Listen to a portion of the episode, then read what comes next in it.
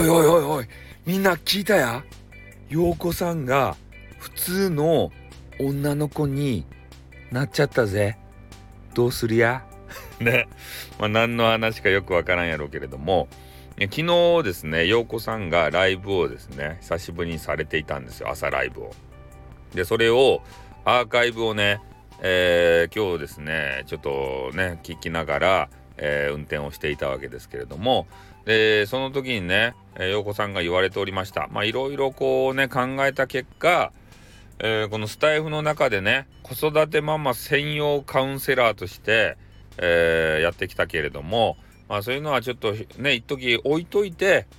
ねもう普通の一般ピーポーということで配信をしたいんだということを言われてましたね。よかったですって。それでよかったですって。ね我々これね東四郎の配信じゃないですか。うん。なのでもう自由にねやってよかと思うんすよ。で、メンバー、シップにね、もし入ってる方が、まあ、いらっしゃっても、まあ、それは、それでね、その人の、まあ、人となりっていうかね、えー、そのカウンセラー、カウンセリングが目的で、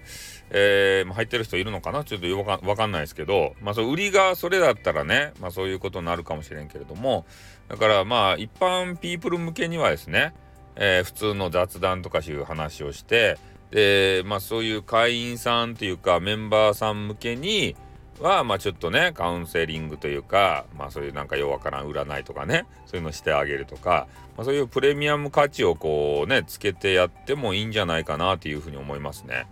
何でもかんでもね、無料でこうサービスで、えー、やっていたら、ちょっとね、自分のその、職業のなん、なんつうかね、プライドっていうか、そういうものと、えー、ねはあの板挟みになってしまってね気持ちがですね。だからちょっと苦しくなっちゃう部分もあるんじゃないかなと思うんですけど。やっぱなんか占い師の方は結構ね無料でこう見ますよみたいな方多いしね。でまあ練習の場としてやってる方っていうのは結構いるわけですよね。まだ駆け出しの占い師で今から経験を詰めたいと。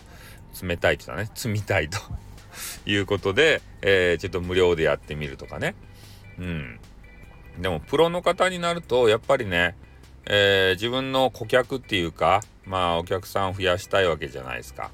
でそこでねやっぱ無料でするっていうのはちょっとね矛盾がこう出てきてで無料でしてくれる方がさやっぱスタイフ多いのででねちょっと前に流行った占いジプシーですかねああいうので自分のえー、望み通りのね答えが出るまで無料占い師さんを回るとかそういう人もいますからね。